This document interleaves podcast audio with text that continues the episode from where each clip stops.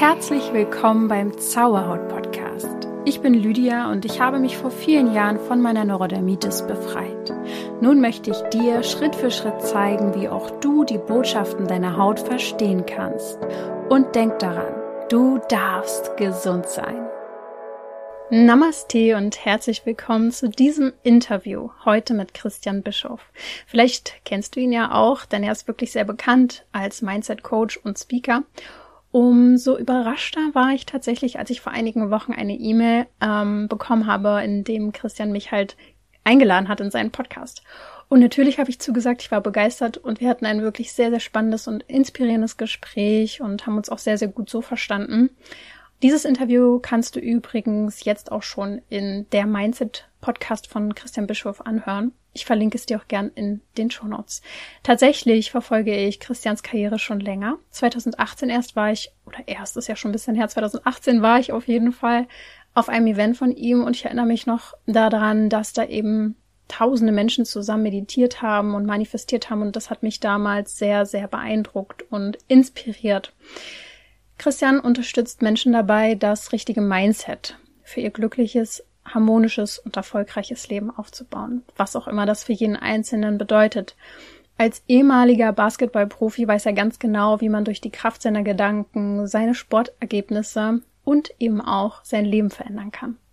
Manifestation und Mindset Arbeit gehört ja vor allem auch bei erfolgreichen Sportlern zum Training dazu und deswegen wollen wir auch genau darüber sprechen, über das Thema Bewusstsein, Manifestation, Mindset und was wir bei Gedankenchaos machen können und worauf wir eben achten können, um Bewusstheit zu erlangen. Wir sprechen aber auch über die vielen Trugschlüsse, die man mit Erfolg verbindet und was wir wirklich im Leben brauchen, um glücklich zu sein. Herzlich willkommen, Christian. Schön, dass du hier bist. Danke für deine Einladung, Lydia. Schön hier zu sein. Ich freue mich auf das Gespräch. Ja, ich auch, wohin es uns heute führen wird. Aber ich würde gern mal zu Beginn so ein bisschen mit deiner Geschichte starten. Wer dich vielleicht nicht kennt, mm, der weiß vielleicht auch gar nicht, ähm, dass du mal Basketball-Profi warst. Und ich glaube, dass du da viel draus logischerweise gelernt hast. Und mich würde interessieren, was du aus dieser Zeit damals Positives für dein Mindset heute mitnehmen konntest das Mindset einfach mein gesamtes Leben ist, weil ich habe damals, ich wollte schon als Kind immer Profisportler werden, erst Fußballer, dann Tennisprofi, als Boris Becker damals Wimbledon gewonnen hat. Und irgendwann habe ich dann gemerkt, dass im Basketball dann doch das Talent am größten ist. Aber letztendlich die, die eine Sache, die sich damit wie ein roter Faden durch mein Leben zieht, ist, ist Mindset. Mindset ist ja die Art und Weise, wie du denkst, weil Sport ja ganz, ganz viel mit den eigenen Gedanken. Wir bezeichnen das anders. Es ist deine Einstellung. Bist du bereit, jeden Tag zu trainieren, für was zu arbeiten, deine Ziele nicht aus den Augen zu verlieren, auch wenn es mal nicht klappt? Oder gibst du zu früh auf? Und das war, das war, das war der Start von, von Mindset. Und dann ist irgendwann die Übertragung gekommen vom Spieler zum Trainer, weil ich ja sehr früh aufhören musste aufgrund von einer Rückenverletzung und mit 19 schon ganz, ganz jung Profitrainer geworden bin und dann irgendwann, als ich mit Anfang 30 gemerkt habe, hey, ich muss aus diesem Profisport raus, dann ging es weiter mit Mindset, ja, als damals Redner erst, als, als Coach und dann heute als Seminarleiter, ja. Mhm. Und so eine Verletzung ist wahrscheinlich dann auch nochmal so ein richtiger Tiefschlag gewesen, oder? Also vor allem, wenn man ja noch recht jung ist und irgendwie Ziele hat. Wie bist du damals damit umgegangen? Wie hast du es akzeptieren können? Am Ende damals natürlich war das extrem schwierig mit 19. Ich war nämlich damals in Amerika. Ich wollte unbedingt Profi werden. In Amerika hätte ich das nie geschafft in der NBA. Dafür war ich nicht gut genug. Aber in Deutschland und Europa war das auf jeden Fall möglich. Und damals war das natürlich ein, ein, ganz, ganz tiefer Rückschlag und mir ist der Lebenssinn weggebrochen. Ich bin drei Monate erstmal so in gefühlt eine tiefe Depression verfallen und das macht doch alles keinen Sinn mehr. Dieses, dieses Bemitleiden, wie du einfach dann lernst, mit solchen Rückschlägen umzugehen heute rückblickend, das ist ja oft so, dass wir in den ersten 40 Jahren oft nicht verstehen, warum bestimmte Dinge in unserem Leben passieren, sondern wir müssen einfach darauf vertrauen, dass das einen Sinn hat, was übrigens ein ganz wichtiges Mindset ist, Vertrauen ins Leben. Und in den zweiten 40 Jahren verstehen wir dann häufig, warum Dinge passiert sind. Und heute rückblickend sind meine größten Rückschläge, auch vor allem die emotionalen Rückschläge, die größten und wichtigsten Sprungbretter für Erfolg gewesen oder für das, was danach kommt, weil wir, wir machen nicht die großen Entwicklungssprünge, wenn alles super läuft, wenn wir immer erfolgreich sind. Es gibt ja die wissenschaftlichen Studien mittlerweile Kinder, bei denen alles in der Kindheit glatt läuft. Das sind selten die, die Großartiges aufbauen oder erreichen, weil es eben alles glatt läuft, alles zu einfach ist. Und, und so war das dann damals letztendlich auch. Das Leben hat mich dahin geschubst, hey, deine Berufung und meine Seelenaufgabe ist das Arbeiten mit anderen Menschen, das Coachen, das Vorbild sein.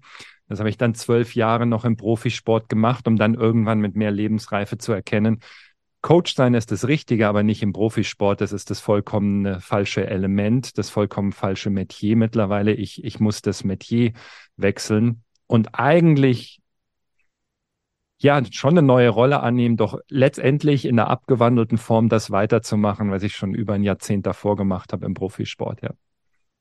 Scheitern ist auch ein guter Punkt. Ähm, ich bin auch gar nicht mal so ein Fan davon, Fehler zu machen, aber es gehört ja nun mal dazu. Und ich glaube, es liegt viel daran, ähm, dass man eben ja auch in der Schule so ein bisschen gedreht wird, eben keine Fehler zu machen. Deswegen fiel mir das schwer, aber auch rückblickend muss ich sagen, immer die größten Fehler, Herausforderungen, ähm, gescheiterten Situationen waren immer die größten Learnings. Ähm, kannst du da vielleicht direkt mal so einen Tipp äh, fürs Mindset mitgeben, wie man das vielleicht schaffen kann, eben Fehler, ich sage also wow, ich sage das hier in einem Podcast, man sieht gar nicht, ich mache die ganze Zeit diese Gänsefüßchen, ähm, wie man mit Fehlern umgeht. Ja, es, es gibt keine Fehler, den, das Mindset, deine Einstellung, deine Mentale zu dem Wort schon zu verändern. Fehler in Anführungszeichen entwickeln dich ja. Und der, ich glaube, dass der Mensch in jeder Situation sein Bestes gibt, nach bestem Wissen und Gewissen. Und wenn wir einfach merken, etwas funktioniert nicht, dann gibt es daraus eine Lektion. Alles im Leben hat was Gutes, in allem steckt eine Chance. Das ist das Chancenbewusstsein, was so unfassbar wichtig ist. Und lass es uns in drei Richtungen nehmen. Das, das allererste ist, das Mindset zu entwickeln. Nenn es jetzt Misserfolge. Deine größten Misserfolge sind die wertvollsten Sprungbretter zu deinen nächsten großen Erfolgen oder zu deinem glücklicheren Leben, was auch immer. Wenn du bereit bist, aus diesen Misserfolgen zu lernen. Fehler entwickeln dich, Fehler bringen dich nach vorne. Und natürlich scheitert keiner mit Absicht, doch das gehört dazu, weil das Leben polar ist. Das heißt, äh, wo es Erfolg gibt, muss es Misserfolg geben. Wo es richtig gibt, muss es falsch geben. Und das Grundverständnis zu entwickeln, dass wir das unsere Seele das braucht, damit wir uns überhaupt erfahren können, weil wir können uns ja nur in der Dualität erfahren.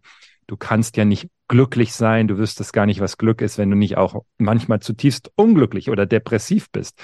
Wir wüssten nicht, was Frieden ist, wenn es keinen Krieg geben würde. Wir würden nicht wissen, was Liebe ist, äh, wenn wir nicht auch manche Menschen hassen würden oder es hart wäre, manche Menschen zu lieben. Also diese Polarität ist wichtig und vom Mindset her, ähm, wenn wir, was wir in Gedanken nennen, auf der negativen Seite in unserem Leben gerade stehen. Es ist ja nicht die negative Seite, sondern es ist immer, wie es ist und es wird, was ich daraus mache. Aber bleiben wir jetzt mal bei den konventionellen Fehlern.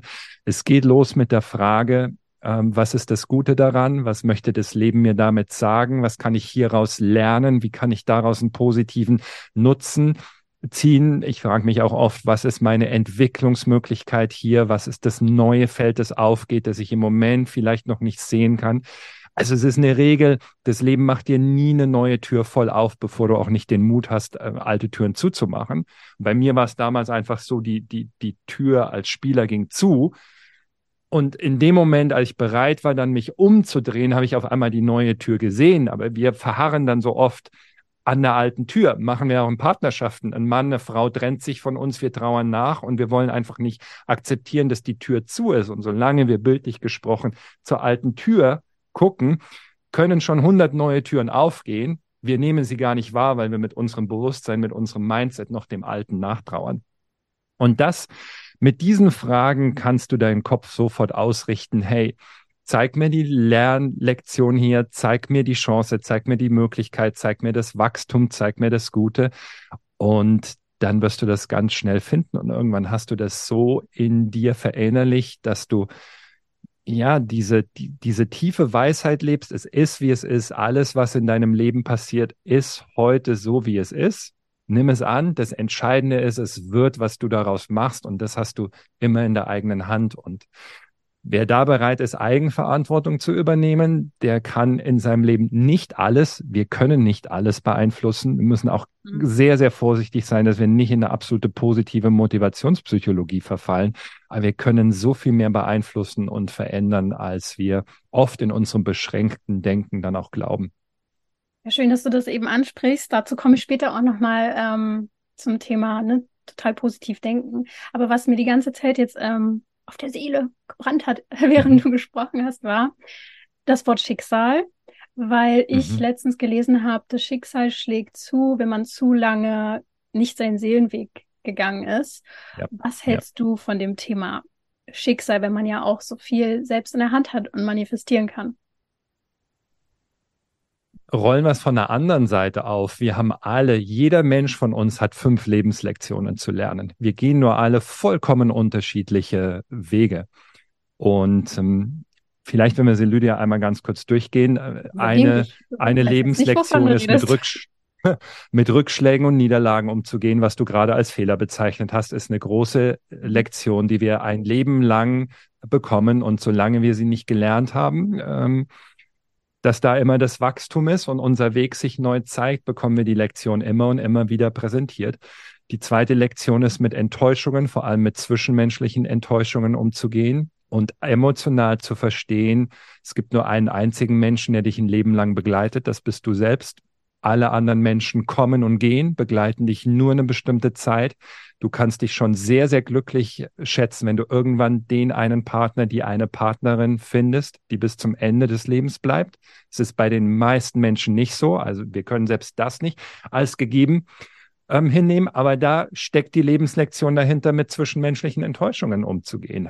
Ähm, zu lernen, können mich andere Menschen wirklich verletzen oder lasse ich mich verletzen oder wie grenze ich mich ab etc. Mhm. Die dritte große Lektion, das dritte große Lernfeld, das wir haben, ist unseren eigenen Seelen- und Lebensweg zu erkennen und zu gehen. Und das ist jetzt das, was du, was du Schicksal nennst. Und ähm, es geht jeder von uns, jeder Mensch hat eine Einzigartigkeit, ein Element, in dem er sich richtig wohlfühlt und in dem du aufgehst. Wie der Fisch im Wasser, noch nicht mal bemerkt, dass er von Wasser umgeben ist, weil der Fisch in seinem Element ist. Und es ist unsere Aufgabe, dieses Element zu suchen und zu finden wir machen da häufig ein paar Mindset-Fehler, dass wir glauben, dass das immer etwas Außergewöhnliches sein muss, dass wir bekannt sein müssen, dass die ganze Welt uns zugucken muss und zujubeln. Nein, jetzt bist du schon auf Ego-Ebene unterwegs. Das ist dein Ego. Aber jeder von uns hat einen Seelenweg. Den kannst du auch bei jedem Menschen ganz klar definieren und rausfinden im Geburtsmuster. Das können dir sogar Leute sagen. Und wenn du merkst, wenn du diesen Weg einmal gefunden hast, bei mir ist es äh, der Weg, immer ein Leuchtturm und ein Vorbild für andere Menschen zu sein. Deswegen ist das, was ich beruflich mache, genau richtig. Und wenn du diesen Weg einmal gefunden hast, dann hört auch der Vergleich auf. Dann wirst du nicht mehr neidisch auf die Menschen, die angeblich erfolgreicher sind als du oder die mehr Geld verdienen oder die berühmter sind oder mehr Instagram-Follower haben, weil Du merkst, du bist jeden Tag in deinem Element und die Sache, die du machst, machst du, sie gibt dir Energie und wenn du sie richtig machst, hast du keinen großen, keinen großen Energieverlust. Und was du gerade eben als Schicksal angesprochen hast, ist das Leben, wenn ein Mensch sich weigert, seinen Leb le seine Lebensaufgabe zu erfüllen oder seinen Seelenweg zu gehen, diese zwei Begriffe benutze ich synonym, dann kann es sein, dass das Schicksal zuschlägt in Form von Krankheit, ähm, in, in Form von sonstigen Symptomen, in Form von dass es zwischenmenschlich hakt oder dass du das Gefühl hast, du, du hast einen Burnout in der, in der Arbeit. Burnout ist ja meistens die Sprache der Seele, dass du etwas tust, was dir nicht entspricht oder dass du im falschen Umfeld bist. Und dann schlägt in Anführungszeichen das Schicksal zu. Aber da, Schicksal ist ja auch nur ein Begriff wieder mhm. für die Dualität des Lebens, dass das Leben eigentlich die ganze Zeit mit uns spricht und dich vor allem auch fühlen lässt, bist du auf dem für dich richtigen Weg. Ja. Ja, ganz viele wichtige Dinge waren jetzt dabei. Mm, ich äh, würde gerne mal auf den Punkt eingehen. Ich war ja 2018 bei einer Veranstaltung von dir und du hast mir verraten, dass du heute ein ganz anderer Mensch bist als damals. Okay, ich bin auch irgendwo ein anderer Mensch und habe mich entwickelt, aber bei dir war da schon eine große Veränderung. Magst du mal verraten, was da eigentlich los war? 2018. Ja, du hast mir, wir haben ja ein Gespräch für meinen Podcast gemacht und da hast du mir erzählt, dass du 2018 bei Die Kunst ein Ding zu machen damals in Berlin warst als Teilnehmerin. Ich habe dir gesagt, oh Gott, das war der absolute Tiefpunkt meiner Karriere. In dem Sinne, Lydia, dass ich da an einem Punkt war, an dem ich ähm, vollkommen leer war, vollkommen energielos äh, ja gefühlt wirklich ins Burnout gerannt bin. Also das war, das war spitz auf Knopf und an diesem Wochenende mich Freitagabend gefragt habe, wie soll ich diese zwei Tage überstehen mit dreieinhalbtausend Menschen in der Halle? Waren damals dreieinhalbtausend Menschen da und ähm, da, das war wirklich, wirklich äh, spitz auf Knopf. Und damals hat das Leben auch zu mir gesprochen. Ich, ich war damals in in der Ehe, die mir nicht gut getan hat, was jetzt keine Kritik an der, an der Frau ist, sondern einfach merkst du irgendwann, zwei Menschen passen einfach nicht zusammen. Und es, es hat sich bei uns beruflich äh, um, um mich herum, weil damals ging die Persönlichkeitsentwicklung in Deutschland eigentlich so richtig 2016 auf. Hm. Ich habe mich 2007 selbstständig gemacht und als ich angefangen habe, 2008, 2009, 2010, ganz offen und ehrlich, unsere größte Herausforderung war aus Google damals rauszubekommen, dass Christian Bischoff ein Scientologe ist, weil damals war Google noch so beeinflussbar. Ich habe damals eine Schultour gestartet, Motivationstraining für Jugendliche, war an deutschen Schulen. Und wenn dann so 500 15-Jährige in der Aula oder in der Turnhalle saßen und es 90 Minuten mucksmäuschen still waren, konnten viele Lehrer das nicht glauben, wie, wie, wie hm. das geht. Wenn sie sehen, was jeden Tag in ihrer Klasse äh, losgeht, waren dann skeptisch gegenüber Motivation, Persönlichkeitsentwicklung, haben in irgendeinem Blog geschrieben, das muss ein Scientologe sein, wenn das so funktioniert. Und damals war das Internet noch so am Anfang, dass ein Blogartikel irgendwo Google gleich beeinflusst hat. Also damals ging das so los und dann ähm, äh, ich wollte schon immer Seminare machen. Ich habe mit 2011 mit Die Kunst ein Ding zu machen angefangen mit 40 Leuten in einem Biergarten in München. Es hat keinen interessiert. Und 2016 ist die Branche im deutschsprachigen Raum aufgegangen. Mhm. Und wir sind in einem Jahr von 200 Teilnehmern auf über 1000 Teilnehmer gegangen. Und dann kam massiver, schneller Erfolg in den Jahren 2017, 2018, wo du da warst, und 2019 vor Corona. Und es hat sich aber ein, ein, ein Umfeld gebildet um mich herum, das, das, das mir einfach nicht gut getan hat auf ganz, ganz äh, vielen Ebenen, äh, wo zu viel Druck, äh, zu viel Müssen, ich nehme mich da auch gar nicht aus, äh, zu viel Müssen dahinter war, zu viel auf allen Kanälen gleichzeitig und dann sicherlich irgendwann auch ein bisschen die Gier reingekommen ist. Und äh, das hat mein Körper, diese zwei Themen hat mein Körper mir damals 2018 radikal gespiegelt.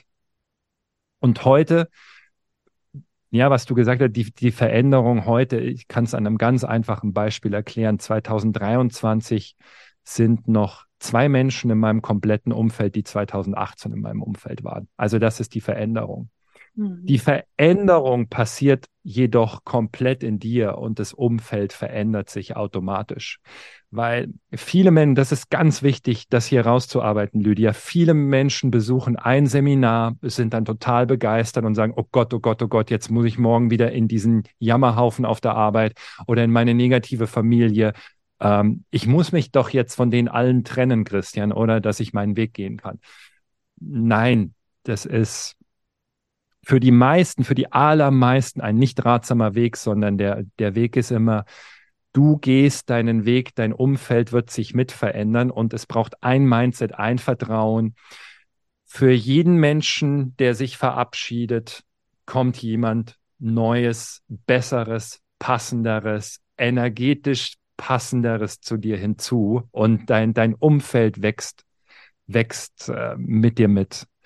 Und das ist so die Reise, die die, die die letzten fünf Jahre passiert ist, ja. Es erinnert mich daran, dass ich 2016 mitbekommen habe, dass es eben diese Persönlichkeitsentwicklung gibt und ich dann auf einmal gedacht habe, ah, das, was ich so früh für mich irgendwie entdeckt habe, das machen noch andere, das ist ja cool. Äh, mhm. Endlich habe ich mich nicht mehr alleine gefühlt. Und was mir eben auch in den Sinn kam, war, ähm, ich wollte, ich habe mich manchmal in einer Gruppe von Menschen ganz alleine gefühlt, weil ich mich nicht gezeigt habe, wie ich wirklich bin. Also ich hatte so ein bisschen Parallelleben. Ich habe so mein mein Mindset und spirituellen Sachen gemacht und mich mit mir beschäftigt. Auf der anderen Seite wollte ich normal sein und dann habe ich mich immer gewundert, warum mich keiner sieht und erkennt. So total, ähm, ja, paradox musste ich auch erstmal drauf kommen. Und je mehr man sich halt auch so zeigt, wie man wirklich ist, umso mehr kannst du das ja auch nur anziehen, was du ausstrahlst. Von daher ganz, ganz wichtig und auch irgendwo ja schön, dass dein Umfeld sich auch mitgewandelt hat, aber auch diese zwei Menschen auch noch da geblieben sind, die sich ja dann anscheinend mitentwickelt haben. Und das ist auch ganz wichtig ähm, zu sehen. Was ich auch ganz Vielleicht noch ein Einwand, der da, ein, eine, ein Einwand, der mir da ganz, ganz wichtig ist. Die Veränderung ist immer von mir ausgegangen. Und zum Beispiel, weil du vorhin das Thema Seelenaufgabe angesprochen hast, bei mir in der, in der Lebensmitte ist ein ganz, ganz wichtiger Richtungswechsel gekommen. So in der ersten Lebenshälfte ging es bei mir darum zu sehen, was kann ich alles schaffen und erreichen. Deswegen auch der Profisport, du nennst es die Ich-Verwirklichung. Und in meiner, in meiner zweiten Lebenshälfte jetzt was heißt zweite Lebenshälfte, so ab 40 kam dann die Änderung hin massiv zu, äh, wie kann ich anderen Menschen dienen, anderen Menschen helfen, andere Menschen groß machen etc. Und das ist natürlich, wenn du aus dem Leistungssport kommst, im Leistungssport hast du es fast immer mit Egoisten zu tun. Vor allem in Einzelsportarten, aber auch in Teamsportarten war bei uns im Basketball genau das Gleiche. Zwölf Egoisten. Das musst du aber verstehen, das braucht es. Wenn jemand so eine Top-Leistung bringen will, Menschen, bist du auf dich selber fokussiert, weil du den ganzen Tag deine Ernährung, dein Training, dein Schlaf, alles darauf ausrichtest, dass es dir gut geht, dass du optimale Leistung bringen kannst. Und damit bin ich natürlich am Anfang in meine Karriere auch reingegangen, die Persönlichkeitsentwicklung. Und wenn dann so ein drastischer Shift kommt, den ich dann innerlich gemerkt habe, dass diese ganze Leistungsenergie mir nicht mehr gut tut, ist natürlich davor ein leistungsorientiert, ein absolut leistungsorientiertes Umfeld entstanden mit allen Konsequenzen, die das hat. Und als mhm. ich dann diese Veränderung in mir gemacht hat, dann hat sich Schritt für Schritt das Umfeld gewandelt, beziehungsweise haben auch ganz viele Leute gesagt, wir haben keine Lust mehr mit dir zu arbeiten, weil dies, das, das. Da hat dann jeder natürlich seine eigene Geschichte, darf auch alles sein. Du darfst immer nur wissen, hey, es ist wichtig, dass ich meinen Weg gehe, der mir gut tut, weil nur den kannst du authentisch gehen und nur bei diesem Weg bist du dann auch in deiner Kraft. Und ich möchte alle dazu ermutigen, wenn du das irgendwann spürst, du nimmst das ja so intuitiv wahr, deine, deine Intuition spricht ja zu dir, den Mut zu haben, den Weg zu gehen, auch wenn der Kopf oft, oft etwas anderes sagt, ja. Ich glaube, es ist ein Weg auch für manche, in die Intuition überhaupt wieder zurückzukommen oder in ihren Körper zurückzukommen und zu spüren, mhm. was sie wollen und wer sie sind. Und das äh, hilft ja schon mal enorm, sich dessen bewusst zu werden. Und ich würde mit dir gerne über Bewusstheit sprechen, weil ich glaube, das ist auch ein großes Thema von dir und das, was du rausgibst. Ähm, erstmal, was, was verstehst du unter Bewusstsein? Naja, also Bewusstheit, ich mache ja Mindset und Bewusstheit ist aber die Königsdisziplin von Mindset, weil ähm, du merkst in jedem Bereich, dass du irgendwann an Grenzen kommst. Also zum Beispiel, du wirst immer in dem Spagat sein, dass dein Kopf kann dir positive Gedanken geben, aber auch negative Gedanken. Und du wirst das negative Denken nie einstellen können. Doch es, du, es braucht Methoden, mit dieser inneren negativen Stimme richtig umzugehen. Wenn du jetzt beim, beim Thema Bewusstheit bist, das ist äh, die, die Königsdisziplin von Mindset, weil Bewusstheit hat für mich drei Komponenten. Das, die erste Komponente ist Präsenz, also wirklich da sein, wirklich hier sein in, in diesem Moment, weil in diesem Moment findet das Leben statt. Und in diesem Moment ist auch die ganze Lebensintensität und die ganze emotionale Intensität. Wenn Menschen sagen, ich spüre nichts mehr, ich fühle nichts mehr, das Leben ist so grau, dann hast du meistens einen Menschen vor dir, der nicht präsent in dem Moment lebt, sondern der sich von seinem untrainierten Geist eigentlich permanent entweder in die negative Vergangenheit oder in die sorgenvolle Zukunft drängen lässt. Hm. Eine ganz einfache Regel, wenn du in einer Depression versinken willst, denkst du permanent über deine negative Vergangenheit nach und was in deinem Leben falsch gelaufen ist. Wenn du nur noch von Angst gesteuert werden willst, dann denkst du über die sorgenvolle, gefährliche Zukunft nach. Das machen aber die meisten Menschen. Mhm. Und die, die Präsenz, wir hören ja auch so oft den Satz, das Wertvollste im Leben ist nicht Geld, sondern das Wertvollste ist Zeit. Weil du kannst immer mehr Geld verdienen, du bekommst aber nicht mehr Zeit, nicht mehr Lebenszeit. Der Satz ist aber nicht final zu Ende gedacht. Der geht noch weiter. Das Wertvollste im Leben ist nicht deine Zeit, das Wertvollste im Leben ist dieser Moment. Nimm dir, stell dir eine Sanduhr metaphorisch vor, eine große Sanduhr. Die hat ja zwei Kammern. Oben ist der Sand, der nach unten durchrinnt und unten ist der Sand, der aufgefangen wird. Metaphorisch, der Sand unten in der Kammer steht für all die Lebenszeit, die schon vorbei ist, deine Vergangenheit. Die kannst du nicht mehr zurückholen. Der Sand in der oberen Kammer von der Sanduhr steht für die Lebenszeit, die du noch hast. Und keiner von uns weiß, wie viel Zeit das ist. Keiner. Wir hoffen alle, dass das lang ist. Es kann aber auch schnell zu Ende sein.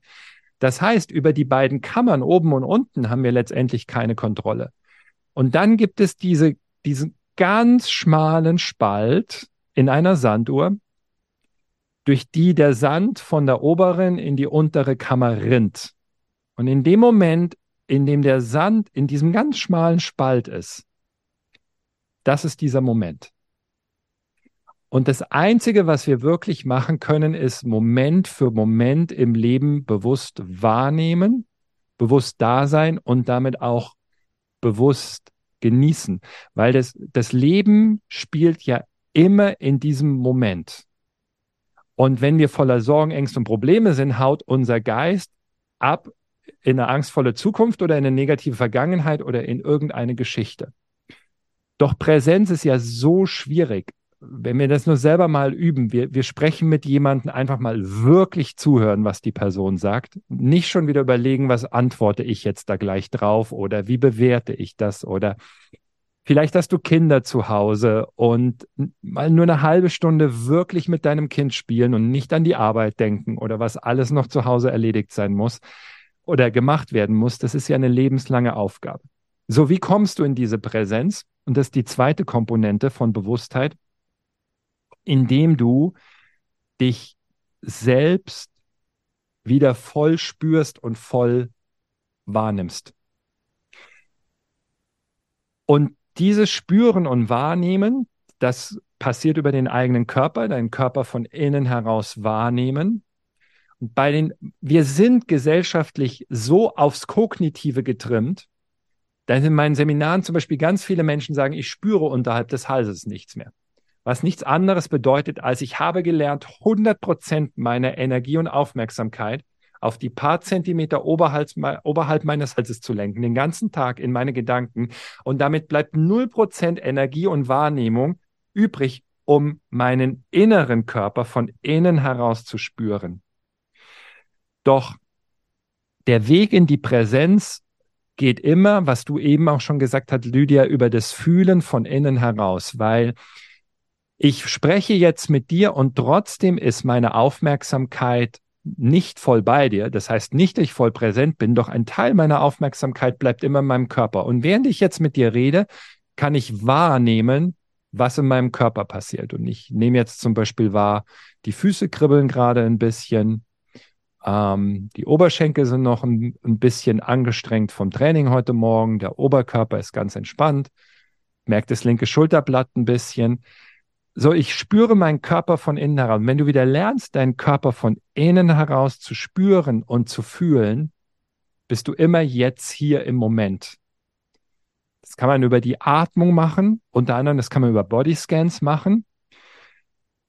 Doch dann bist du hier in dem Moment und jetzt passiert eins Und das ist die dritte Komponente von Bewusstheit. Du kommst in die Separierung zwischen deinem Sein und deinem Denken. Und das ist eine unfassbar wichtige Fähigkeit, weil du bist nicht deine Gedanken. Dein Mindset ist die Art und Weise, wie du denkst, doch dein Geist ist ein Mechanismus und dieser Mechanismus produziert Gedanken, die du als innere Stimme in deinem Kopf wahrnimmst. Und dieser Mechanismus produziert pausenlose Gedanken. Und wenn ein Mensch die Separierung zwischen seinem Sein und seinen Gedanken noch nie geschafft hat, glaubt er, er wäre diese innere Stimme. Und jetzt sagt die innere Stimme, boah, du bist nicht gut genug der negativste Glaubenssatz der deutschen Menschen. Du bist nicht gut genug, weil. Und dann kommt irgendeine Geschichte und eine Begründung. Und jetzt glauben wir sofort, wir sind nicht gut genug. Was die Bewusstheit macht, wenn du, ist die Trennung zwischen Sein und Denken. Und wenn du in deinen Körper reingehen kannst nach innen und deinen Körper wahrnehmen kannst, in dem Moment kannst du nicht mehr voll denken. Weil wenn du wahrnimmst, kannst du nicht mehr denken und sobald du denkst, kannst du nicht mehr voll wahrnehmen. Ist eine Regel. Fangen wir aber vielleicht im Kleinen an. Wenn ein Mensch es schafft, nur 20 Prozent seiner Energie in die Wahrnehmung nach innen zu lenken, wie geht es mir innerlich in sein Sein, bleibt nur noch 80 Prozent mathematisch fürs Denken übrig. Und jetzt kannst du das Schritt für Schritt verlagern. Das Sein ist die Wahrnehmung, die beginnt in dir, weil wenn du dich selber wahrnehmen kannst, wirst du auch merken, wirst du im Außen ganz andere Dinge auf einmal wahrnehmen. Du wirst präsent sein. Und es geht nicht darum, das Denken zu verdammen, überhaupt nicht, weil unser Geist, wenn wir Ziele, Träume, Visionen uns ausdenken, alles, was wir auf der Welt geschafft haben, haben wir mit unserem Geist gemacht. Trotzdem ist der Geist ein zweischneidiges Schwert, weil wir haben diese tolle Welt aufgebaut und gleichzeitig haben wir in unserer Weltgeschichte hunderte von Millionen Menschen getötet. Wie viele Kriege laufen zeitgleich? Das heißt, du hast hier oben mit einem Instrument zu tun, das entweder dein größter Freund oder dein größter Feind ist. Und in hm. diesem Spannungsfeld lebst du ein Leben lang. Und was dieses Spannungsfeld unterbricht, ist die Bewusstheit, weil du in dem Moment ins Sein gehst. Und die Königsdisziplin ist, dass du jederzeit zwischen Denken und Sein switchen kannst. Und das ist, glaube ich, auch der große Bewusstseinssprung, den wir, den wir auf der Welt brauchen, um, den wir auch machen werden, bin ich ganz, ganz sicher, um ja auch als Menschheit den, den nächsten Sprung nach vorne zu machen. Jetzt mal ganz kurz erklärt, Lydia, ich könnte über das Thema alleine Stunden reden, aber war so kurz und knackig auf den Punkt einen kleinen Überblick gebracht. Ja, ja, ich meine, wer da ähm, mehr Lust drauf hat, du hast ja einen ganzen Podcast mit vielen wertvollen Folgen, den werde ich auch verlinken in den Shownotes. Ähm, der Mindset-Podcast, da kann man ja dann auch nochmal reinhören, wenn man zu den Themen wirklich nochmal mehr hören möchte. Mir sind gerade zwei Sachen eingefallen. Einmal, ähm, weil hier viele ja zuhören mit Hautbeschwerden und das ja auch unsere Grenze ist, ähm, wenn es sehr dolle juckt oder du deinen Körper, dein Körper danach schreit, dass du wieder in deinen Körper kommst. Das ist nämlich oft auch dahinter, wenn es zu Hautbeschwerden oder anderen Symptomen kommt, dass der Körper wirklich nach Aufmerksamkeit schreit. Und dann fiel mir eben ein, und das, vielleicht hast du da auch noch eine Lösung, es bedarf ja auch Mut, bei sich anzukommen. Also, mh, mm, ne, für viele hört sich das vielleicht auch gerade schwer an, zu sagen, oh Gott, ich möchte gar nicht reinspüren, weil dann kommt Angst, dann kommt Druck und was man nicht alles für Gefühle haben kann. Es kann auch schöne sein, aber das vielleicht auch Angst dahinter, bei sich anzukommen und reinzuspüren. Und ähm, ja, wie kann man das dann trotzdem angehen? Wie kann man den Mut fassen? Spannend, dass du das Thema ansprichst. Wir hatten das gestern Abend im Live-Call bei unserer Mindset-Coach-Ausbildung. Mhm. Ähm, ich habe ich hab lange Mut immer definiert, trotz Angst ins Handeln zu kommen. Und es ist eine sehr, sehr gute Definition von Mut, weil Angst verschwindet nie. Wir haben eine Urangst, das ist die Angst, nicht mehr dazu zu gehören und die Angst, nicht mehr verbunden zu sein. Das ist die Urangst, die wir alle haben. Ähm, diese Urangst wird oft genährt von drei Urängsten, äh, von drei Grundängsten. Ähm, alleine zu sein, ähm, keine Kontrolle mehr zu haben, keine Kontrolle mehr zu haben, ist eine, eine riesen Grundangst, die wir auch haben, wenn Menschen mhm. zum Beispiel nicht so reagieren, wie wir es uns erhoffen. Auf einmal verlieren wir die Kontrolle. Vielleicht, wenn ihr Kinder habt und ein Kind verhält sich nicht so, reagiert nicht auf deine Anweisung. Jetzt hast du die Angst vor Kontrollverlust. Und diese Grundängste, die triggern dann wieder unsere Urangst. Und es gibt jetzt zwei Wege. Du kannst versuchen, wo kommt das alles her, zu verstehen, was ist in meiner Kindheit falsch gelaufen, aber verstehen ist der Trostpreis. wenn du schnell Veränderung haben willst, ist geh in die Angst rein und mach Dinge trotz Angst. Mut bedeutet nicht, keine Angst zu haben, sondern Mut bedeutet, trotz Angst zu handeln.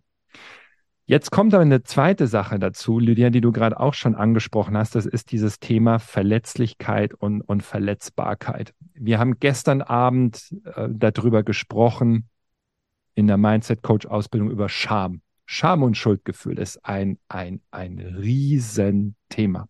Hm. Ohne da jetzt hier tief reinzugehen. Scham kann nur gedeihen und exponentiell wachsen, wenn du schweigst, die Scham verbirgst und dich selber innerlich fertig machst, was die allermeisten machen. Die größte Scham übrigens für Frauen ist Aussehen und ähm, wie sie wahrgenommen werden, also Körper, das, was du gerade gesagt hast, mhm. für die allermeisten Frauen ist das Wichtigste ein Leben lang, wie sehe ich aus. Mhm. Für die Männer ist die größte Scham, dass wir das auch mal verstehen. Das Gefühl ist für uns beide gleich, aber wir haben meistens komplett andere Hauptauslöser für Scham. Frauen, wie gesagt, Aussehen, Wahrnehmung, sehe ich gut aus. Es kommt noch ein zweites dazu, nämlich den ganz unterschiedlichen Herausforderungen des Lebens nicht gerecht werden zu können. Also ich stehe da früh auf, ich muss meine Morgenroutine machen, dann perfektes Frühstück, die Kinder für die Schule fertig machen, Pausenbrot machen, danach von neun bis 17 Uhr arbeiten gehen. Aber übrigens die Wäsche, das Haus muss auch alles gemacht sein und abends muss ich heimkommen, kochen, immer noch gut drauf sein. Und wenn ich das alles nicht hinkriege, Scham. Bei den Männern ist die Hauptscham ähm, keine Schwäche zeigen. Es darf niemand sehen, dass ich schwach bin. Weder der Chef noch irgendwo im Berufsleben, auch meine Frau nicht, weil die dann Angst hat, ich habe hier nicht mehr alles im Griff, meine Freunde, mein Umfeld auch nicht. Die Scham wächst exponentiell und ich, ich mache den Bogen, Lydia, weil wir gleich zum Mut kommen. Exponentiell, wenn wir das Ganze totschweigen, nicht anschauen und uns innerlich dafür fertig machen, kann Scham das Leben eines Menschen komplett zerstören, weil er sich irgendwann gar nicht mehr traut, sich zu zeigen. Und da gibt es viele Menschen. Der Schlüssel, um die Scham zu überwinden, ist die Stärke von Verletzlichkeit zu erkennen. Wir glauben meistens, und der erste Schritt ist drüber zu reden, doch wir glauben meistens gesellschaftlich, wenn wir Schwäche zeigen oder uns verletzlich zeigen, das ist Schwäche. Frag die Menschen, dich verletzbar zu zeigen, ist das Stärke oder Schwäche? Und über sich selbst sagen die meisten, es ist eine Schwäche. Wenn wir aber jemand anderem erleben, der auf einmal sagt, du, als Mann, nehmen wir das konkrete Beispiel, junger Mann, war bei mir damals auch so, ich habe ne, ich hab die Angst, einer Frau nicht gerecht werden zu können, ähm, sie nicht befriedigen zu können, auch sexuell, also lasse ich lieber von Frauen die Finger davon. Mhm. Das war eine Scham früher in meinem Leben. Wenn ich jetzt darüber spreche und mir hören zehn Leute zu oder du siehst jemanden, der über seine Verletzlichkeit spricht, interpretieren das wahrscheinlich neun von zehn mindestens als Stärke. Wow, ist der mutig ist der mutig darüber zu reden. So, und jetzt sind wir auf einmal beim Mut. Mut ist nicht nur die Fähigkeit, trotz Angst ins Handeln zu kommen. Das ist eine riesengroße Komponente. Und ich liebe das. Ich liebe die Verhaltenstherapie. Du hast Angst vor etwas, geh rein und mach die Sache in kleinen Schritten, bis die Angst verschwindet. So agiere ich seit 25, 30 Jahren. Doch die Größe deines Mutes, der Grad deines Mutes zeigt sich vor allem in dem Grad deiner Verletzlichkeit, wie sehr bist du bereit, dich auf neue, unbekannte Situationen einzulassen, in denen du keine Kontrolle mehr hast. Das ist die Grundangst, keine Kontrolle mehr zu haben. Wie zum Beispiel, ich spreche über meine Scham, ich spreche über meine Angst, ich spreche über meine Hautprobleme, über meine Neurodermitis. Ich sage, schau, das ist es, mir geht's so und so schlecht das ist der erste Schritt zur Heilung, sich bewusst zu machen und darüber offen zu sprechen, damit sich auch verletzlich zu zeigen. Das bringt immer das Risiko mit sich, dass jemand so reagiert, dass du dich auch verletzt fühlst. Doch am Ende ist es der Riesengradmesser für Mut. Ähm, ich sehe das bei meinen Teilnehmern gerade in der Mindset-Coach-Ausbildung, ich sage denen immer, immer wenn wir in Zoom-Räume gehen zu viert, sprecht offen über eure Ängste und über eure Scham. Und jede Woche, wenn wir so einen Call haben, ist es unglaublich, wie die Menschen wachsen, wenn sie einfach mal darüber sprechen. Und deswegen ist der Mut, Entschuldigung, der Grad deines Mutes führt immer über die Bereitschaft, dich verletzlich zu zeigen und dich in Bereiche zu begeben, wo du nicht mehr die volle Kontrolle hast, aber im Vertrauen bleibst, es wird gut werden und es wird weitergehen. Und das, übrigens, da sind wir bei Glaubenssätzen, ist, wenn du das einmal gemacht hast, dann verlierst du auch die Angst davor, dass du die Kontrolle verlierst. Du, verli du verlierst nicht die Kontrolle. Es gehen immer neue Türen und Wege auf. Du lernst neue Menschen kennen, Menschen, die dich unterstützen, die genau das Gleiche fühlen und erlebt haben wie du. Und dann findet, dann findet Wachstum statt, ja. Ja, und man lernt auch, ähm, dass man sich irgendwie auf sich verlassen kann oder zu vertrauen. Das ergibt sich ja da, dadurch dann auch. Ähm, wir haben ja jetzt viel über Kontrolle oder du hast ja auch oft das Wort Kontrolle gesagt und das hängt ja auch oft mit dem Verstand zusammen, dass der Verstand auch oft sehr laut ist und, und so weiter, weil er irgendwie die Kontrolle behalten möchte. Vor allem Situationen, wo wir eben gerade nicht die Kontrolle drüber haben, dann zerdenkt man die ja gerne, dann kommt das typische Gedankenchaos. Hast du, ich meine, das Wichtigste hast du, glaube ich, schon gesagt, dass man wirklich im Körper ankommt und atmet, aber gibt es noch so einen Alltagstipp, ähm, den man einsetzen kann, wenn man gerade im Gedankenchaos ist. Was machst du? Also wenn du das mal hast, hast du es überhaupt noch mal? ich denke schon. Äh, natürlich, ja. natürlich, das geht nie ganz weg, weil wir alle in der Polarität leben. Aber die Zeiträume, Lydia, in denen du das hast, die werden immer kürzer, weil du immer mehr die Strategien verinnerlichst, ähm, die, die dich da rausbringen. Und du hast gerade eben eins gesagt, die Bewusstheit. Doch bitte, liebe Podcasthörer, Bewusstheit ist die Königsdisziplin. Äh, Be Bewusstheit ist die absolute Königsdisziplin.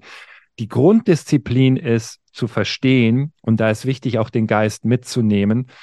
Ähm, Information führt ja zu Transformation. Wir müssen bei allem den Geist mitnehmen. Ich überlege gerade, du musst mir sagen, wie lange ich darüber sprechen kann. Hm. Ähm, das, das Wichtigste ist als allererstes zu verstehen, wie dein Geist funktioniert, unser Gehirn. Unser Gehirn ist, wie wir eben schon gesagt haben, ein Mechanismus, dessen Produkt sind Gedanken. Dieses Produkt Gedanken nimmst du in Form von einer inneren Stimme wahr. Je untrainierter diese innere Stimme ist, umso negativer sind die Gedanken. Und untrainiert meine ich, du hast nicht, ein Mensch hat nicht an seinem Mindset gearbeitet, er kennt nicht die Techniken, wie er seinen Geist lenken und steuern kann. Erstens das Grundverständnis, dein Gehirn hat immer die besten Absichten für dich. Dein Gehirn ist eigentlich dein größter Freund und es hat eine evolutionäre Aufgabe, für deine Sicherheit zu sorgen. Es will, dass du überlebst. Das Problem ist, das Gehirn arbeitet gerne mit Komfortzonen etc. und irgendwann glaubt es wirklich, dass jede kleinste Sache in deinem Alltag, die irgendwie gefährlich werden könnte, eine Gefahr für deine Sicherheit ist. Und deswegen vermeidet es oft Unlust, sucht immer nach Lust, in der Komfortzone bleiben, weil dein Gehirn sagt ja auch immer, Moment mal, alles, was wir bis jetzt gemacht haben, das hat ja immer funktioniert. Warum sollen wir uns Neuem stellen? Warum sollst du jetzt auf einmal mutig werden? Warum sollst du neue Wege gehen? Es ist doch alles in Ordnung. Und jetzt kommt diese innere Stimme, die dir bei allem eine Gefahr einredet. Doch diese innere Stimme ist oft zu deinem Nachteil, nicht zu deinem Vorteil. Und es geht darum, beim Mindset als aller, allererstes diese innere Stimme in den Griff zu bekommen. Wie machst du das? Erstens, indem du dich selbst von deinem Gehirn und dieser inneren Stimme separierst. Das schaffst du am einfachsten, indem du deinem Gehirn einen Namen gibst. Mein Gehirn heißt Einstein. In dem Moment, in dem ich weiß, mein Gehirn ist Einstein, bin ich nicht mehr mein Gehirn. Das ist der erste Schritt in die Separierung. In dem Moment ist mir klar, ich bin nicht meine Gedanken. Übertrag das metaphorisch auf Menschen. Du bist Lydia, ich bin Christian. Wir reden miteinander. Jeder von uns hat eine eigene Identität. Wir kämen nie auf die Idee, du kämst nie auf die Idee, wenn ich jetzt irgendeinen blöden Satz sage, würdest du sagen, na ja, okay, den glaube ich aber nicht. Weil, mhm. weil du weißt, ich bin nicht Christian und ich bin nicht Lydia, so können wir reden. Doch mhm. was passiert, wenn du diese Magie nimmst, dass du deinem Gehirn einfach mal einen Namen gibst? Jetzt geht dieses Gedankenkarussell los, dieses negative Denken und jetzt kannst du auf einmal mit Einstein, such dir den Namen gut aus, den du deinem Gehirn gibst, aber jetzt kann ich auf einmal mit Einstein diskutieren. Ich kann ihn, ich kann ihn fragen, sag mal, wie kommst du eigentlich auf die Idee? Ich kann ihm Gegenargumente bringen. Ein ganz einfaches Beispiel. Einstein sagt zu mir, ich entwickle irgendein neues Online-Programm oder ein neues Seminar, jetzt im September, Create Your Own Reality, der Nachfolger von Die Kunst dein Ding zu machen. Sagen vielleicht alle, naja, du machst es ja schon so lange, Angst kennst du nicht mehr. Nein, genau das Gegenteil. Wenn du ein komplett neues Seminar entwickelst und du bist schon 15 Jahre im Markt, du hast eine Menge zu verlieren. Und da läuft Einstein auf Hochtouren. Und eines Abends liege ich im Bett und Einstein sagt, hey, es könnte sein, dass du vollkommen versagst und dieses Seminar voll der Reinfall wird. Was machen die meisten Menschen, die mit ihren Gedanken identifiziert sind? Sie bleiben jetzt liegen, im Bett liegen und dieses Gedankenkarussell geht los. Was kannst du machen? Ich sag, Einstein, stopp mal. Ich verstehe ja, du hast Angst, Sicherheit, Angst, dass wir uns vielleicht blamieren etc. Doch lass uns doch bitte mal alles sammeln. Was haben wir alles schon gemeinsam in diesem Leben geschafft, wo wir erfolgreich waren, wo wir uns was getraut haben? Und jetzt zwinge ich Einstein dazu, Argumente zu finden. Und ich gehe wirklich in einen Dialog mit dem. Das spreche ich auch laut aus, weil du wirst die Magie erkennen, wenn du laut redest. Und dann sagst du, ja, mit 16 warst du Basketball-Bundesligaspieler, mit 17 hast du schon die zweite Europameisterschaft gespielt. Und irgendwann sage ich, Einstein, schau mal, 100 Sachen geschafft, dann werden wir das Seminar ja auch hinkriegen. Ja, aber es könnte ja nicht alles klappen. Ja, Einstein, dann fragen wir danach die Teilnehmer, was können wir besser machen und dann werden wir das nächste Mal das Seminar optimieren, weil es kann beim ersten Mal nie perfekt sein. Und ich rede so lange mit meinem Gehirn, bis Ruhe ist. Dann ist das Gedankenkarussell unterbrochen. Das ist eine eine Strategie, wie du am schnellsten im ersten Schritt Chef, Chefin deines Gehirns wirst. Weil darum geht's nicht um Bewusstheit am Anfang. Bewusstheit am Anfang ist für 95 Prozent der Menschen viel, viel zu hoch. Die kommen in einen negativen Gedankenstuhl. Wenn du denen jetzt sagst, atmen, nach innen in den Körper gehen, sagen die, what the fuck? Wenn die in der Angst hängen, das Nervensystem Alarm schlägt, brauchst du nicht mit Bewusstheit kommen. Deswegen ist Bewusstheit die Königsdisziplin. Doch, Du kannst mit deinem Gehirn jederzeit sprechen, jederzeit diskutieren. Du kannst ihm auch irgendwann klipp und klar sagen, du hältst jetzt die Klappe, das Thema ist nicht wichtig, wir denken morgen darüber nach. Und jetzt fängst du an, Schritt für Schritt der Chef, die Chefin deines Gehirns zu werden, weil darum geht es am Ende immer besser darin zu werden, dass du deinem Gehirn die Anweisungen gibst, welche Gedanken es produzieren soll, weil damit wird deine gesamte Gefühlswelt produziert. Und damit wird der gesamte Output im Leben von uns produziert. Und ähm, ich glaube, wir wünschen uns alle fünf Outputs im Leben. Erfolg, Glück, Liebe, das Flow-Erlebnis und das Gefühl des Einssein.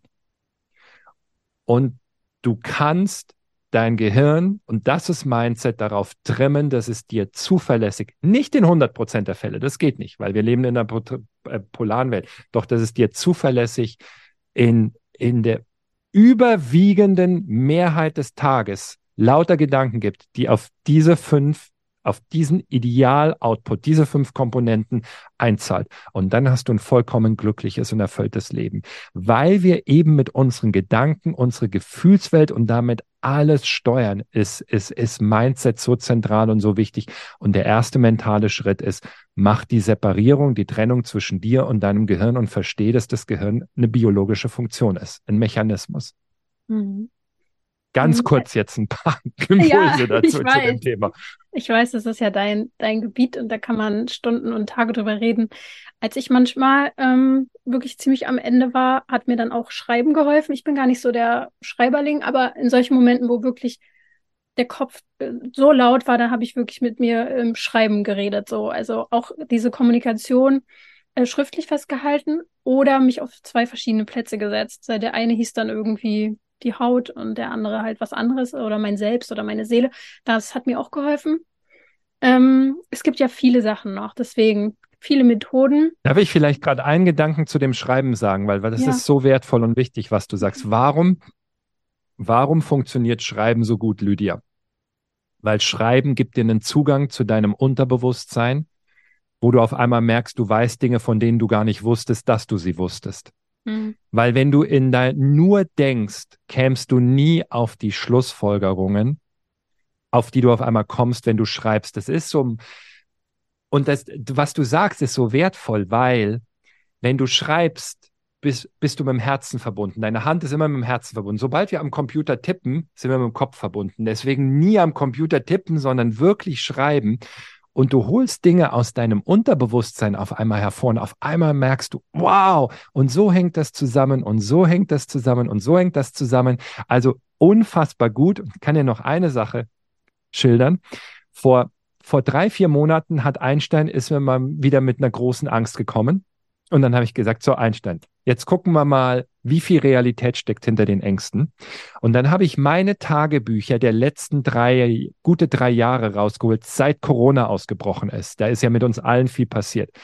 Indem ich alle meine Ängste aufgeschrieben habe in den letzten drei Jahren. Was war wann? Welche Angst? Und dann habe ich gesagt, so Einstein, jetzt lesen wir mal durch, welche von diesen Ängsten ist Realität geworden. Und das Ergebnis war Zero.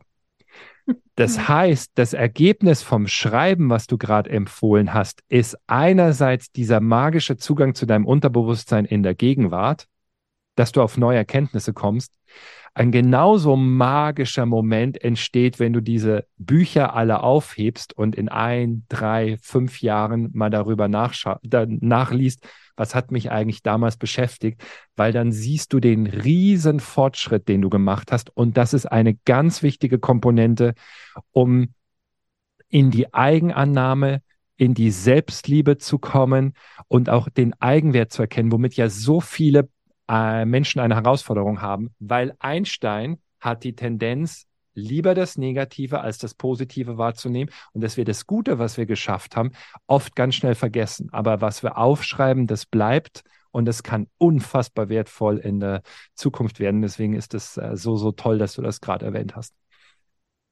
Ja, vor allem, wenn man ähm, bei mir ist es so, ich habe immer ein erstes Bauchgefühl und das stimmt meistens. Das habe ich aber erst rausgefunden, als ich solche Dinge mir notiert habe.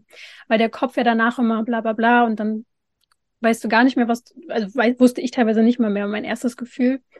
Und das gibt so viel Vertrauen, so viel Selbstvertrauen, wenn man dann irgendwann zurückschaut und mhm. sagt, das hat so oft jetzt schon geklappt. Ich kann mich auf mein Bauchgefühl so gut verlassen. Also es ist wirklich yes. alles da in uns. Und jetzt yes. gibt halt eine Sache, die ich sehr spannend finde, weil wir einerseits sagen, und das ist ja auch nun mal so, es gibt Ängste, es gibt Zweifel und Sorgen und Einstein plappert da manchmal Sachen, die machen einfach auch Gefühle, also die lösen Gefühle uns aus. So, und ähm, dann gibt's ja auf der anderen Seite manifestieren und dass wir uns die Dinge visualisieren und meditieren und unsere Zukunft auch gestalten wollen. Ähm, kannst du nachvollziehen, dass es Menschen gibt, die, also kannst du wahrscheinlich, aber ich frage jetzt einfach mal, die Angst haben, Angst zu haben, weil sie ja dann was anderes manifestieren. Also dass, dass das ein Riesenkonflikt wird, wenn sie dann anfangen, auf sich zu hören und reinzuspüren und sagen, ich krieg meine Gedanken und Gefühle mit und oh Gott, jetzt habe ich schon wieder Angst, jetzt habe ich schon wieder Zweifel. Ich manifestiere mir das die ganze Zeit. Vielleicht kannst du ein bisschen uns mitnehmen, mm, was du vielleicht, was du von Manifestationen hältst, wie du das in deinen Alltag integrierst und damit umgehst nochmal ein großes Kapitel und los. Ja, ja, das ist, das ist ein großes Kapitel. Also vielleicht erstmal zu unseren Bewusstseinszuständen ähm, für alle. Ähm, einzelne Gedanken verändern nicht dein Leben und verändern vor allem nicht deinen Magnetismus. Das ist ganz, ganz wichtig. Äh, der, dieser Eindruck könnte entstehen, wenn man manche positiven Denkenbücher liest, sondern genau. es sind deine dominanten Gedankenströme und Gedankenmuster, die du immer und immer wieder hast über einen langen Zeitraum, die deinen Bewusstseinszustand beeinflussen. Und aus diesem Bewusstseinszustand webst du dann so kannst du dir vorstellen, deine eigene Schwingung, dein Bewusstseinsteppich, deine, deine Ausstrahlung, die Energie und die entwickelt dann den Magnetismus, was du anziehst an Menschen, Ereignissen und Situationen. Und das gilt sowohl für Gedanken als auch Gefühle, weil viele fragen ja, man darf ich auch eigentlich überhaupt noch mal schlecht drauf sein oder wütend werden? Man muss ja überall nur noch ausgeglichen sein und meditieren. Ja, natürlich. Natürlich, weil äh, wenn du auf irgendetwas wütend bist und dann lässt du die Wut, Wut kurz raus, jetzt kann sich ja diese Wut nicht mehr in dir aufstauen und sich gegen dich richten, sondern dann ist die draußen und danach wirst du wieder ruhig. Also das Ganze auch nicht falsch verstehen, sondern am Ende sind wir Menschen und zu der Dualität des Menschen gehört dazu, dass es immer zwei Seiten gibt. Positive Gefühle, negative Gefühle, positive Gedanken, negative Gedanken. Jetzt der Punkt, und da kommen wir wieder zur Bewusstheit. Der Fehler, den die meisten Menschen machen, was du gerade mit Angst geschildert hast, ist, dass sie den Unterschied zwischen Gefühlen und Empfindungen nicht verstehen. Ein Gefühl ist ja schon eine Bezeichnung deines Geistes, deines Verstandes von Einstein. Also zum Beispiel Einstein sagt, ich habe Angst. was du gerade eben geschildert hast. Wenn wir jetzt aber mal tiefer gehen und ich frage Einstein, wie äußert sich denn die Angst? Und jetzt könnte zum Beispiel sein, meine Hände werden schwitzig oder mein Brustkorb verengt sich oder mein Hals macht zu, meine Stimme wird schwach. Nehmen wir jetzt einfach mal als Beispiel, mein Brustkorb verengt sich. Die Kunst ist ja zu verstehen, nochmal, Einstein, dein Gehirn ist dein bester Freund, deine beste Freundin. Mach ihn zu deinem besten Freund. Einstein erzeugt ja irgendein Gedanke, der das Gefühl Angst auslöst. Damit möchte Einstein am Ende ja nur deine Aufmerksamkeit haben. Hier, ähm, schau hin, da ist das Gefühl, widme dich dem Ganzen, löse die Thematik. So könnten wir auch, ähm, so kannst du auch jedes Gedankenkarussell auflösen. Und erst wenn wir uns ein Thema nicht anschauen, muss ja Einstein das gleiche Thema in Form von Gedanken immer und immer wieder hochholen und dieses Gefühl immer und immer stärker machen. Und das ist ja eigentlich ursprünglich die Botschaft von negativen Gefühlen, dass unser Geist und unser Körper natürlich im Einklang, Körper, Geist und Seele müssen eins sein, uns eine Botschaft senden. Hier, guck mal, da ist was, das solltest du mal anschauen. Und oft ist dann die Botschaft, ähm, naja, ich habe Angst vor öffentlichem Reden. Die Botschaft ist, fang an, öffentlich zu reden. Also zum Beispiel bei mir, mit Ende 20 war meine größte Angst öffentliches Reden. Mein Mentor hat damals zu mir gesagt, pass auf, das Leben ist ganz einfach, lern öffentliches Reden und dein Leben wird sich für immer verändern, wie du es dir nie vorstellen kannst. Und genauso ist es gekommen. Um da jetzt aber nochmal zurückzugehen, was wir, da sind wir wieder bei Bewusstheit, bei der Königsdisziplin diesem Gefühl Angst erst gar nicht den Begriff Angst zu geben, sondern sagen, Einstein, Ruhe, was nehme ich wahr? Du gehst jetzt in die Wahrnehmung und du nimmst wahr, mein Brustkorb verengt sich. Und jetzt einfach diesem Empfindung, das ist jetzt eine Empfindung, weil nicht mehr die Definition vom Kopf dazu kommt, die darf jetzt da sein. Und ich atme und ich nehme einfach wahr. Und wenn ein Mensch das schafft, dass diese Brustkorbverengung einfach da sein kann, du, du hast dein Sein und dein Denken so voneinander separiert, dass du Einstein so im Griff hast, dass Einstein jetzt nicht sagen kann, oh Gott, oh Gott, oh Gott, du hast Angst vor öffentlichem Reden, du könntest dich blamieren und das Gedankenkarussell losgeht, weil das verstärkt die Empfindung und die Angst wird immer größer.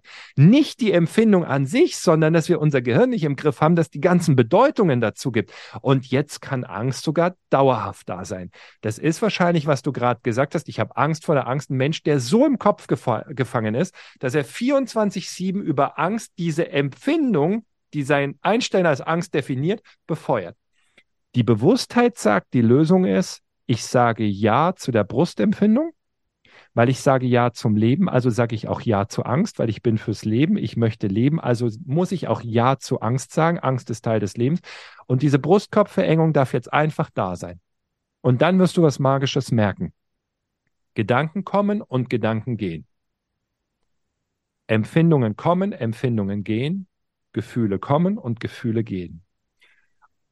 Und dann merkst du irgendwann, das Gefühl geht von selber weil du gelernt hast, nicht mehr gedanklich auf es einzusteigen. Also Nochmal für alle, das sind Königsdisziplinen, das sind keine, ähm, das, das, ist nichts, das ist nichts für Anfänger.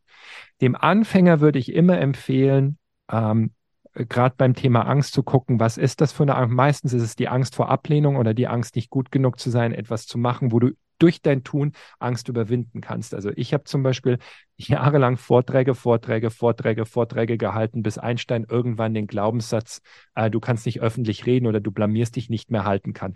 Und das ist ganz, ganz wichtig bei Glaubenssatzveränderungen. Jetzt auch mal für uns alle als Coaches wir wollen dann immer, wir fragen dann die Leute immer, was ist der negative Glaubenssatz, was hättest du gern für einen positiven Glaubenssatz? Und dann, dann, hat jeder seine eigenen Methoden, wie dieser neue Glaubenssatz implementiert werden kann und im Unterbewusstsein verankert werden kann. Aber am Ende verändern sich Glaubenssätze tiefgreifend durch praktische Erfahrungen. Das heißt, du musst dir einfach beweisen, du musst dir beweisen, dass du es kannst. Es reicht nicht, Affirmationen zu sagen, ich bin erfolgreich, ich bin erfolgreich, ich bin erfolgreich.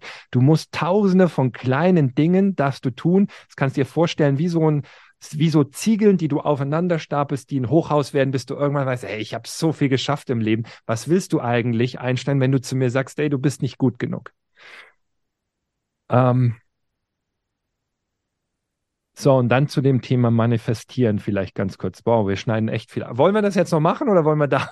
Also ganz kurz, also doch, wir, wir wollen das schon noch machen, aber ganz kurz, mir fällt ja. gerade ein, ähm, wenn ihr hier zuhört, ihr müsst ja auch zum Beispiel gar nicht jetzt auf die Bühne gleich gehen oder so. Es reichen ja, ja. auch so diese kleinen Feinheiten im Alltag. Ich zum Beispiel habe jetzt mein zweites Sauerteigbrot gebacken, ist wieder nichts geworden. Ich werde auch noch ein drittes backen und vielleicht wird das dann was werden. Es sind manchmal so diese kleinen Projekte, dass man sich so kleine neue Sachen irgendwie anlernt und das irgendwie versucht kennenzulernen, um dann wieder selbstbewusst zu sagen, okay, ich kann es jetzt oder ich kann es halt gar nicht, dann probiere ich was Neues aus oder ich probiere was ganz anderes.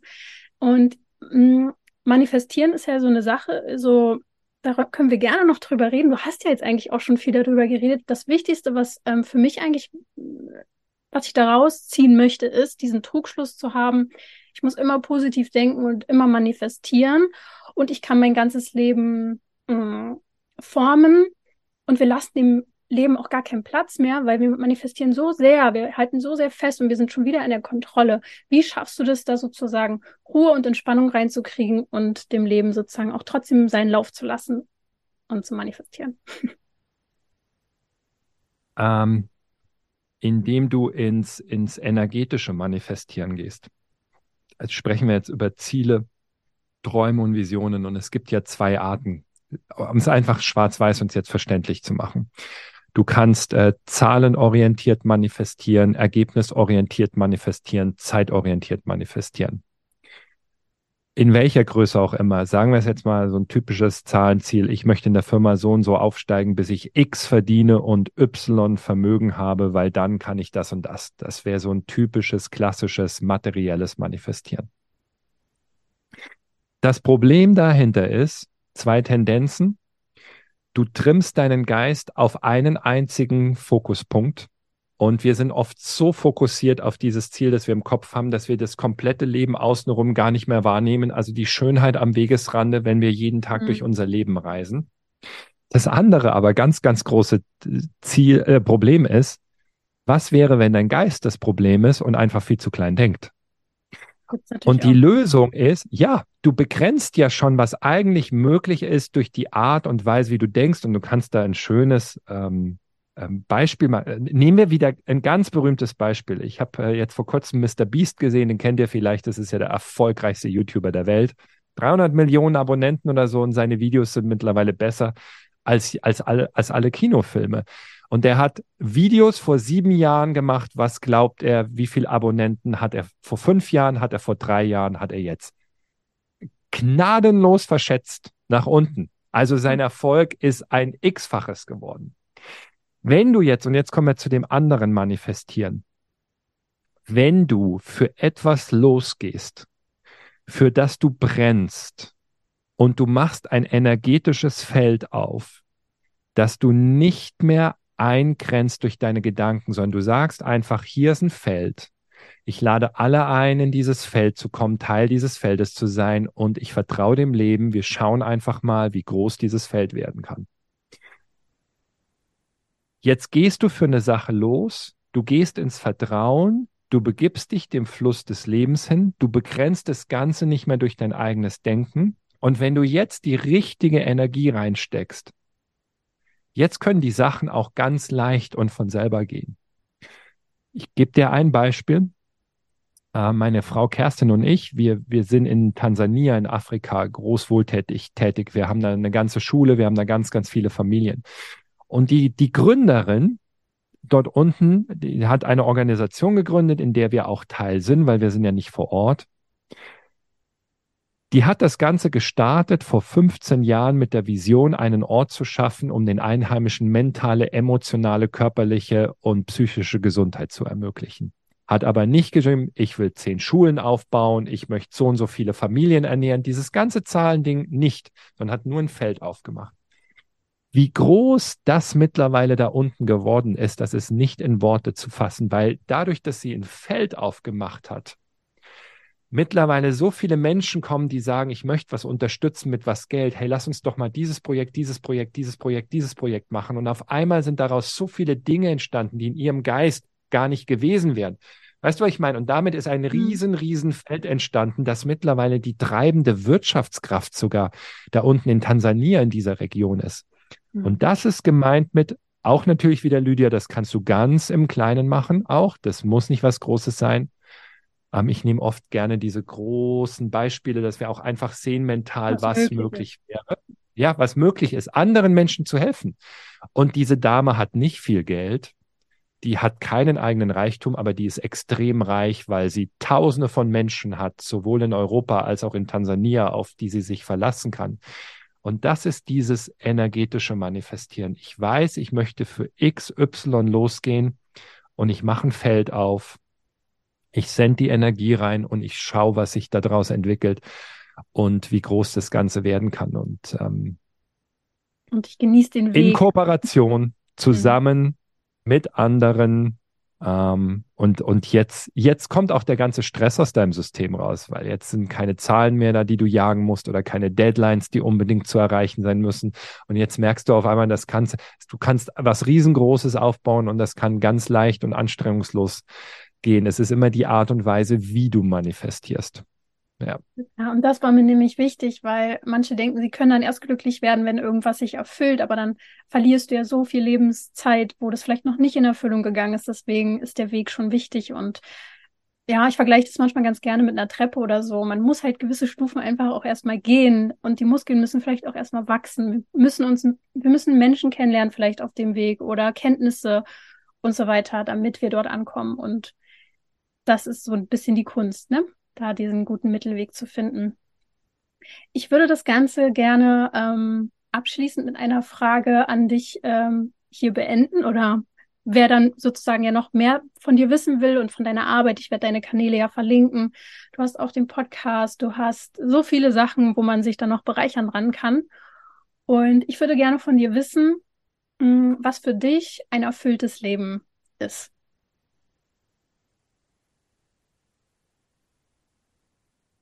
Gute Frage, gute Frage.